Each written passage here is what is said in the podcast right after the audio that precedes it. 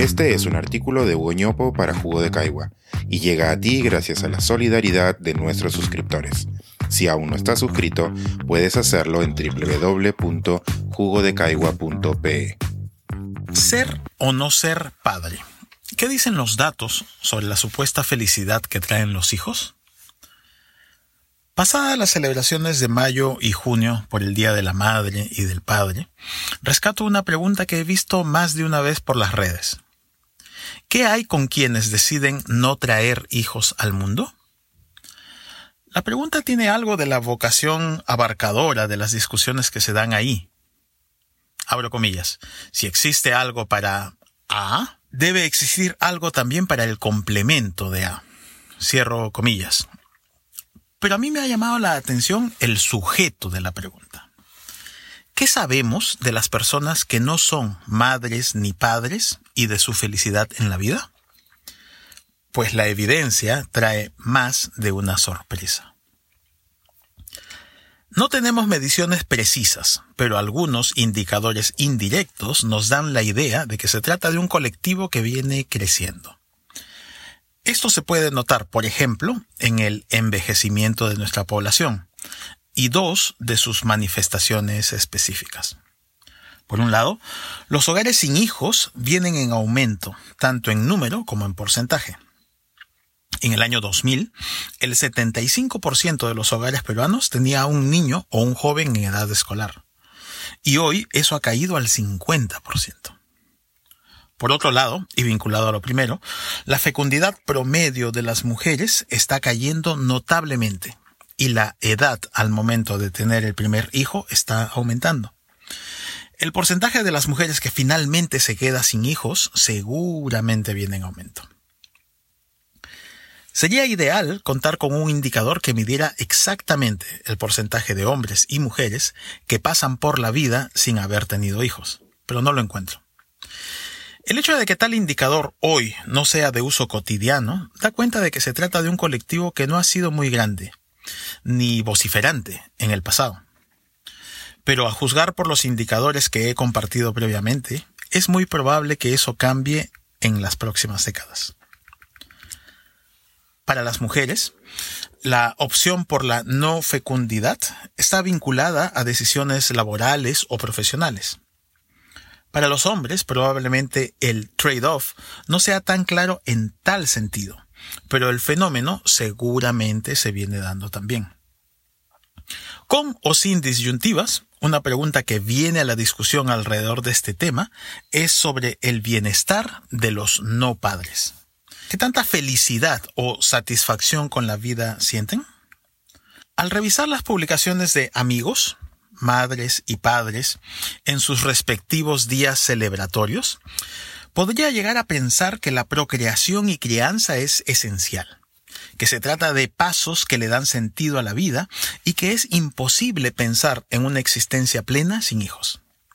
Yo mismo, al recordar el rol de mis hijas en mi vida, me emociono y coincido casi al 100% con lo que leo de mis amigos pero aquí estoy cayendo en al menos un par de sesgos cognitivos. En primer lugar, hay un sesgo de la disponibilidad. En momentos felices para mí, como el Día del Padre, pienso de una manera, pero ¿pienso igual los demás días? Por otro lado, también está operando el sesgo del statu quo. Hay un error al juzgar una situación a partir de mi condición actual. Si hoy perdiera a una de mis hijas, sentiría una pena enorme, profunda y prolongada. Eso es muy cierto. Pero, ¿cuán satisfecho o feliz estaría con mi vida si no hubiera tenido hijas? Responder la pregunta previa requiere la existencia de un multiverso para el que no estamos preparados. Sin embargo, aquí es donde algunas herramientas de la estadística resultan de utilidad. Angus Deaton, economista de la Universidad de Princeton, y Arthur Stone, psiquiatra y científico del comportamiento de la Universidad de Stony Brook, compartieron hace poco uno de los estudios más comprehensivos sobre el tema. Ambos utilizaron información de diversas encuestas de Gallup con casi 3 millones de personas en 162 países del planeta, comparando las situaciones de personas que viven con sus hijos en casa con quienes no viven con ellos, sea porque no los tienen o porque viven en otros hogares.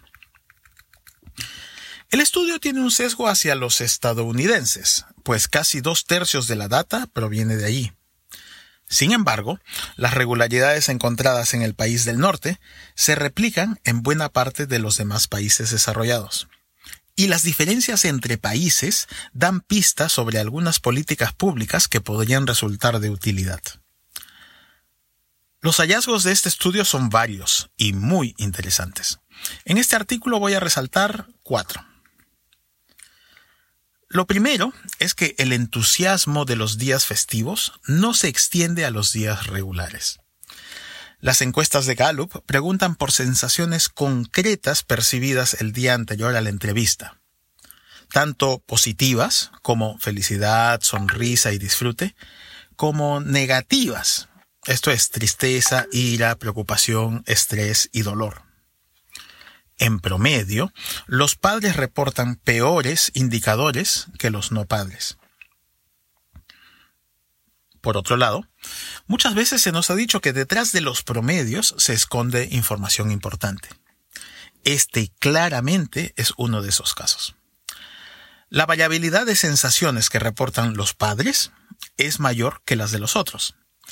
Quienes no tienen hijos en casa no solamente reportan mejores indicadores de bienestar, sino que también llevan una vida con menos sobresaltos.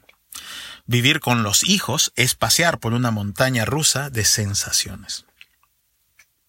Pero además, los padres y los no padres difieren en varias características que pueden estar vinculadas a la felicidad. Los primeros tienden a tener mayores ingresos, llevan una vida más saludable, tienen menor propensión a fumar y, con mayor probabilidad, cultivan una fe.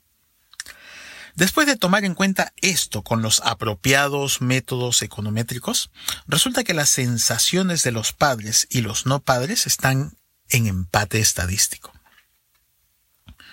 Por último, la infelicidad de los padres en comparación con los no padres es más marcada en los países donde las políticas públicas vinculadas al cuidado de menores y a la educación son precarias. La presencia del Estado en la provisión de servicios públicos de cuidado influye claramente en el bienestar de los padres. Cuando mis amigos jóvenes comparten conmigo su preocupación sobre la decisión de ser padres, les cuento los resultados de este estudio y les digo que su satisfacción frente a la vida no va a cambiar como resultado de la decisión de ser padre. Pero acto seguido, paso a citarles otro estudio de largo plazo que concluye algo que me parece muy potente. La clave de la felicidad está en las relaciones cercanas por encima del dinero o la fama. ¿Están buscando felicidad? Consigan buenos amigos de largo plazo. Las parejas y los hijos son buenos amigos, claro que sí, aunque no los únicos. Este es un artículo de Hugo para Jugo de Caigua y llega a ti gracias a la solidaridad de nuestros suscriptores. Si aún no estás suscrito, puedes hacerlo en www.jugodecaigua.p.